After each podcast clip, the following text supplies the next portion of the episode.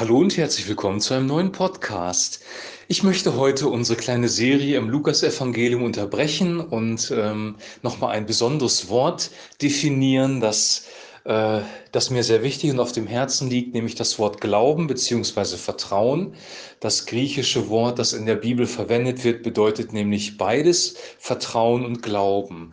Was ist Glauben, was ist Vertrauen? Und ich wurde heute an ein Beispiel erinnert, das unser in meiner Konfirmandenzeit unser evangelischer Pastor mal von der Kanzel gepredigt hat. Und das habe ich, hab ich nicht vergessen, weil das ein sehr eindrückliches Beispiel äh, war. Er sagte nämlich, Glauben ist wie Fliegen. Glauben ist wie Fliegen. Du kannst viel darüber lesen. Du kannst dir die Technik eines Flugzeugs ansehen. Du kannst ähm, sogar Flugzeugtechnik studieren, wenn du möchtest, aber was wirklich Fliegen bedeutet, wirst du nie herausfinden, wenn du dich nicht in ein Flugzeug hineingesetzt hast und selber mitgeflogen bist. Also das Gefühl des Fliegens kannst du theoretisch nicht dir erarbeiten, sondern du musst dich irgendwann dazu aufraffen, dich in ein Flugzeug zu setzen und selber mit dem Flugzeug mitzufliegen. Und das kostet Mut und da musst du vertrauen, dass dieses Flugzeug äh, vernünftig starten wird, dass es in der Luft bleiben wird und dann auch an dem nächsten Flughafen wirklich landen wird. Und ich fand das ein sehr, sehr schönes Beispiel. Und ich möchte dieses Beispiel einfach noch erweitern. Was bedeutet Fliegen eigentlich noch? Ich habe einen guten Freund, der selber Segelflieger ist. Ich habe mich bis jetzt noch nicht getraut, äh, mich in so eine Maschine reinzusetzen. Aber was passiert, wenn man mit jemandem mitfliegt? Man gibt selber die Kontrolle ab und man gibt die Kontrolle an jemand anderen weiter. Der Pilot, der in dem Flugzeug sitzt und der dieses Flugzeug steuert, der genießt automatisch unser Vertrauen.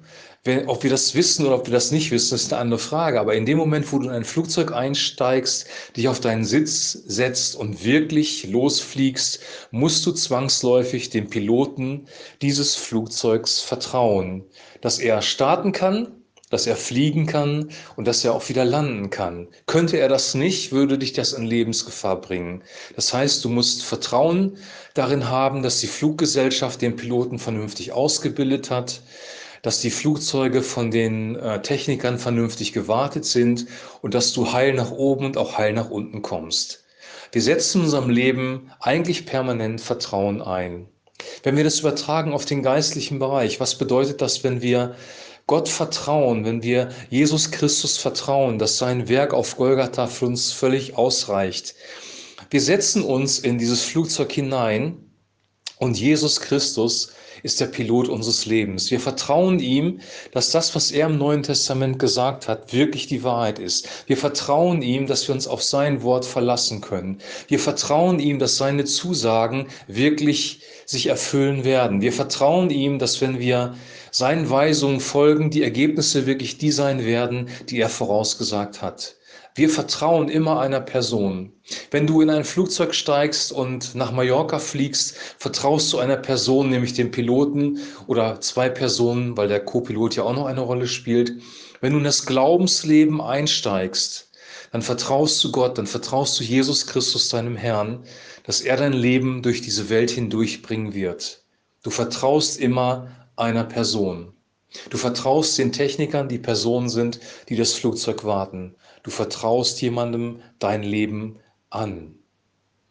Und dieses Beispiel, das unser damaliger evangelischer Pastor genannt hat, trifft auch heute noch zu. Was Glauben wirklich bedeutet, wirst du erst erfahren, wenn du dich wirklich reinsetzt in das Flugzeug und fliegst oder wenn du dich wirklich darauf einlässt, Christus zu vertrauen. Du kannst die Bibel von vorne bis hinten lesen. Du kannst ähm, alle historischen Dokumente über Christus lesen. Du kannst das alles auswendig lernen. Du kannst ein Theologiestudium abschließen mit Summa Cum Laude. Wenn du dich nicht auf den Glauben einlässt, wenn du nicht wirklich den Worten vertraust, die Christus selber gesprochen hat, dann wird das alles eine Theorie in deinem Leben bleiben. Du hast dein Kopf gefüttert, dein Wissen ist auf dem aktuellen Stand, aber dein Herz wird leer sein. Wenn wir uns aber wirklich auf ihn einlassen, wenn wir den Heiligen Geist in unser Leben hineinlassen, wenn wir wirklich Gott bitten, dass er uns das Wort Gottes lebendig macht, wenn der Geist Gottes unser Leben ergreift und wir die konkreten Schritte machen, die Lebensschritte in unserem Leben, die mit Glauben zu tun haben und auf Jesus Christus wirklich vertrauen, dann werden wir nicht nur vom Kopf her wissen, sondern von unserem Herzen her wissen, dass der Glaube uns durchträgt.